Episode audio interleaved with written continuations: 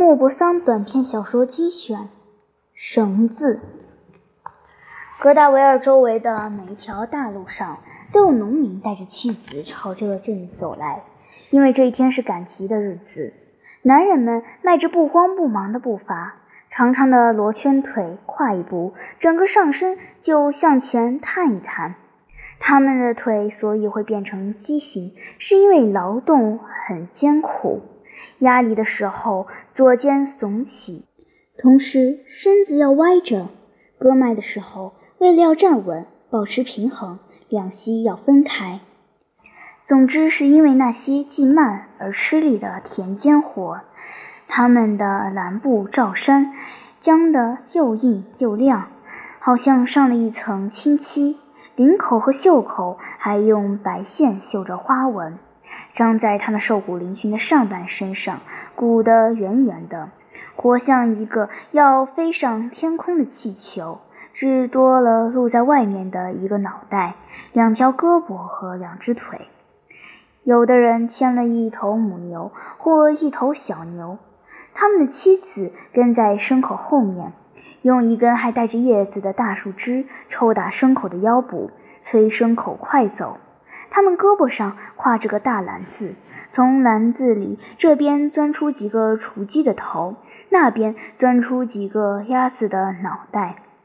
他们走路步子比男人们的步子小，但是急促，干瘪的身子挺得笔直，披着一块又窄又小的披肩，用别针别在扁平的胸脯上。头上贴发裹着块白布，上面还戴着一顶软便帽。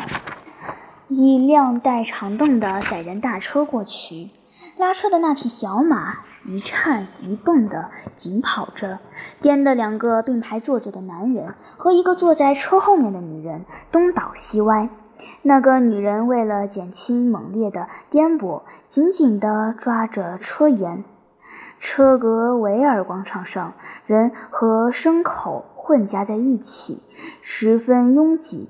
只见牛的犄角、富裕农民的长毛绒高帽子和乡下女人的便帽在集市上颤动，尖锐刺耳的喊叫声形成一片持续不断的喧哗。在这片喧哗声上，偶尔可以听见一个心情快乐的乡下汉从健壮的胸膛里发出的大笑声，或是拴在一座房子脚下的母牛发出的一声长鸣。这儿的一切都带着牛圈、牛奶、旧肥、干草和汗水的气味。并且散发着人体和牲口身上，特别是庄稼汉身上冒出来的那种难闻的酸臭味。布雷奥泰村的奥什科纳老爹刚刚来到葛代维尔，他正向广场走去，忽然看见地上有一小段细绳子。作为道地的诺曼底人，他非常节俭，认为凡是有用的东西都应该拾起来。他很吃力地弯下腰去，因为他有风湿病。他从他地上捡起那段细绳子，正预备仔细地缠起来，看见马具商马朗丹站在店门口望着他。他们过去曾为了一根龙头吵过架，两个人都是记仇的人。至今也没有言归于好，偏偏让仇人看见自己在烂泥里捡一根绳子。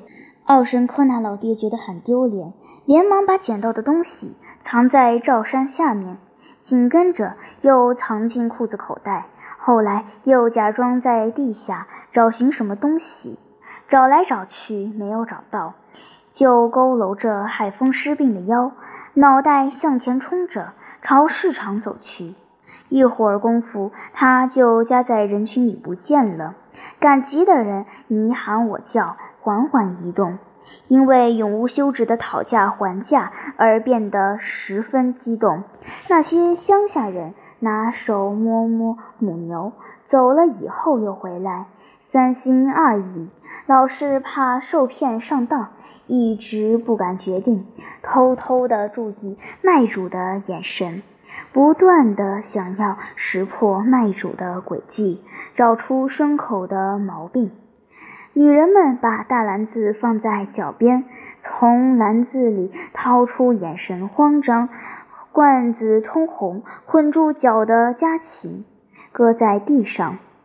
他们听了还的价钱，不动声色，冷冰冰地坚持卖原价，或者突然间决定同意还的价钱，向那个正在慢慢走开的买主喊道：“就这样吧，昂蒂姆大爷，我卖给你了。”广场上的人渐渐少了，教堂敲响舞蹈的钟声，家离着太远的人。分散到各家客店里去。如尔丹开的那家客店大厅挤满了吃饭的人，宽阔的院子里也停满了各式各样的车子，有平板车，有两轮篷车，有带长凳的坐人的四轮车，有轻便车，还有一些叫不出名堂的车子，沾满黄泥，变了形。走了样，而且东贴一块，西补一块。有的车辕像两条胳膊似的朝天举着，有的鼻子挨底，屁股朝天。吃饭的人都已经坐下，壁炉离得很远，明亮的炉火把烤得暖烘烘的。三根烤肉铁杆在火上转着，每根杆子上都插满小鸡、鸽子和羊腿。烤肉的香味和烤焦了的皮上淌着油脂的香味从炉膛飞出来，使得人们心情愉快，馋涎欲滴。那些庄稼人中间的大亨都在如尔丹老板这儿吃饭。如尔丹又开客店，又当马贩子，是个颇有几闻的机灵人物。菜一盘一盘的端过来，一盘一盘的吃光。黄色的苹果酒也一罐跟着一罐喝尽，每个人都要谈一谈自己的生意，谈谈买进卖出的东西。他们也打听庄稼收成的情景。天气对草料来说不算坏，对麦子来说可就差一点了。忽然，前面的院子里响起了咚咚的鼓声。除了少数几个漠不关心的人以外，大家都立刻站起来，向门口或者窗口奔去，嘴里塞得满满的，手里拿着餐巾。宣读公告的差役敲了一阵鼓以后，就胡乱地读着破句，断断续续地宣读。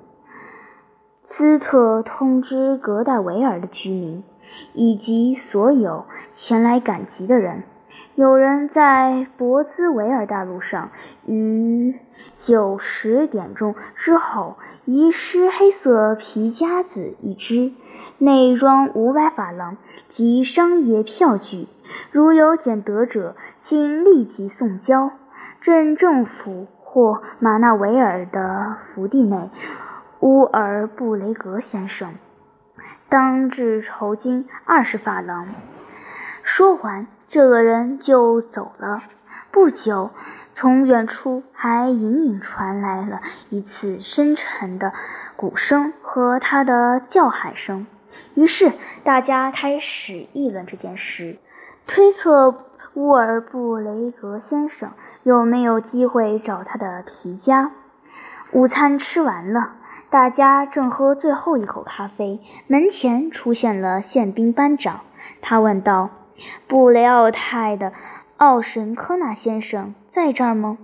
坐在桌子那一头的奥什科纳先生应道：“我在这里。”班长说：“奥什科纳先生，请您跟我到镇政府去一趟，镇长有话要跟您谈谈。”这个乡下人感到惊讶和不安，一口喝完他那一杯小酒，站起身来，腰比早上弯得厉害，因为每次休息以后迈头几步特别困难。他一边走一边重复说道：“我在这里，我在这里。”他跟在班长后面走了。镇长坐在靠背椅里等他。镇长是当地的公证人，身体肥胖，很严肃，说起话来喜欢夸大其词。奥申科纳先生，他说：“有人看见你今天早晨在博兹维尔的大路上拾到马纳维尔的乌尔布雷格先生遗失的皮夹。”这个乡下人目瞪口呆地望着镇长。这个莫名其妙的落在他头上的嫌疑使他怔住了。我，我捡到了这个皮夹。是的，就你本人。我以人格担保，我连看都没见过。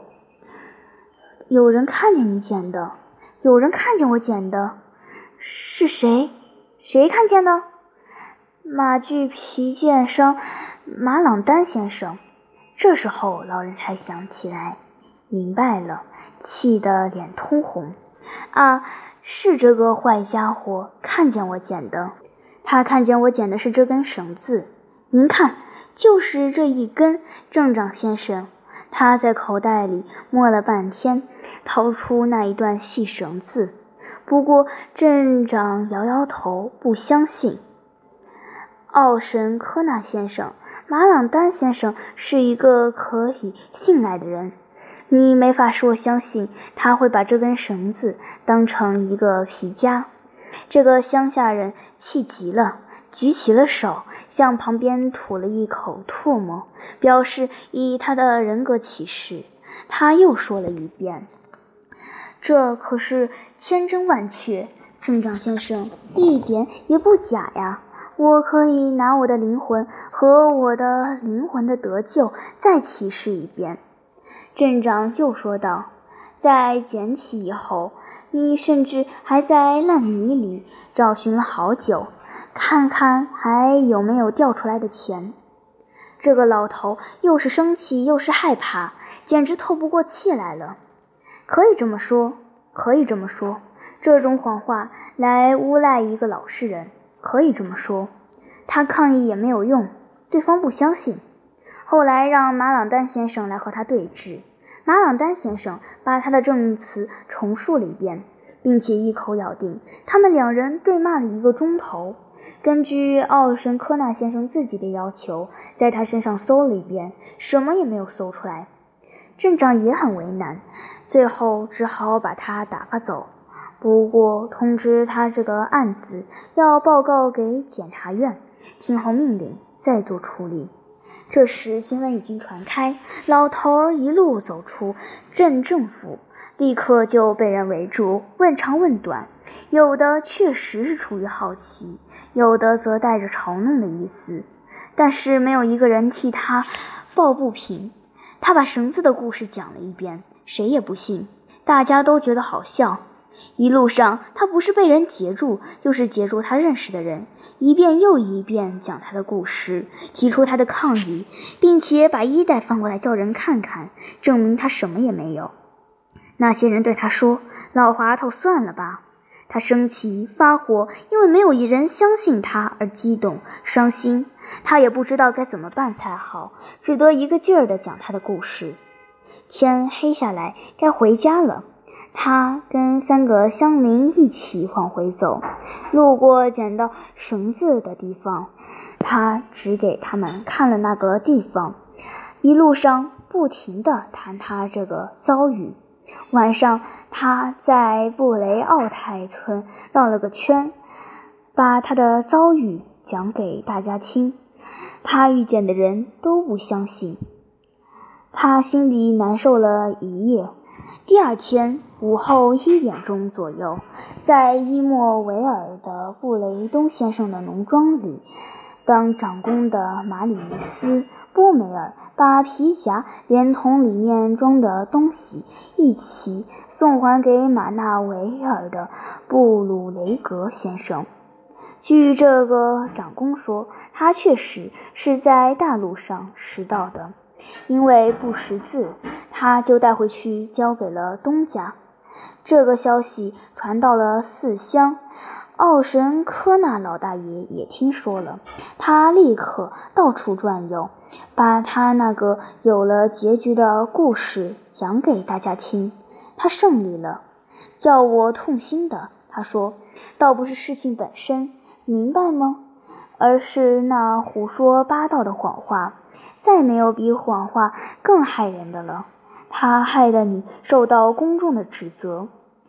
这一整天，他都谈论他这件意外遭遇。他在大路上讲给来往的行人听，他在酒馆里讲给喝酒的人听。到了星期日，他还到教堂门口讲给望罢弥撒的人听。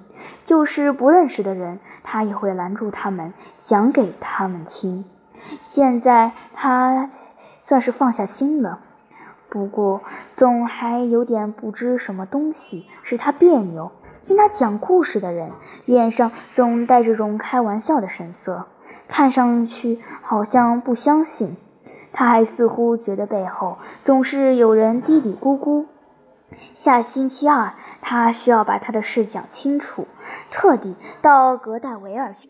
马朗丹站在自己门口，看见他走过，就笑了起来。这是为什么呢？他找克里格托的一个农庄主人说，可那个人不容他说完，就在他心口上拍了一下，冲着他的脸喊道：“老滑头，算了吧。”然后就转过身子走了。奥申科纳先生目瞪口呆，并且越来越感到不安了。为什么叫他老滑头？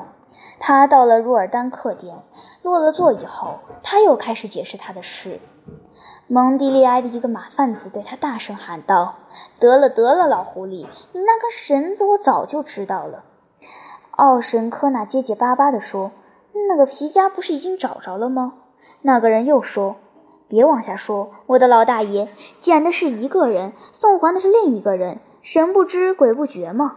这个庄稼人憋得透不出气来，他终于恍然大悟。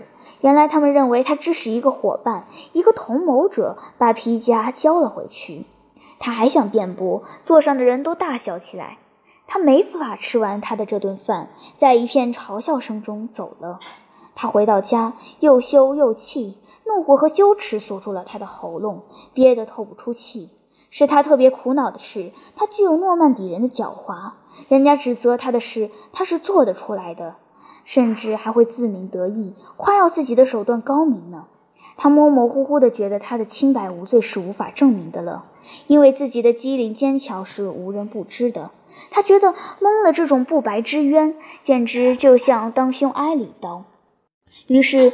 他又讲开他的遭遇，每天都要把故事拉长一点，每次都要增加一些新的理由，一些更有力的声明，一些更庄严的誓词。